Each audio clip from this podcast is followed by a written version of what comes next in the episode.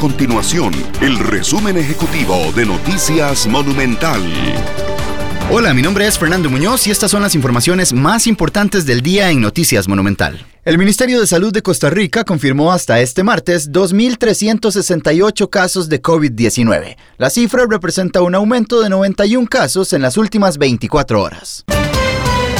Además, el país registró 30 personas hospitalizadas por COVID-19, convirtiéndose esta en la mayor cifra desde el inicio de la pandemia.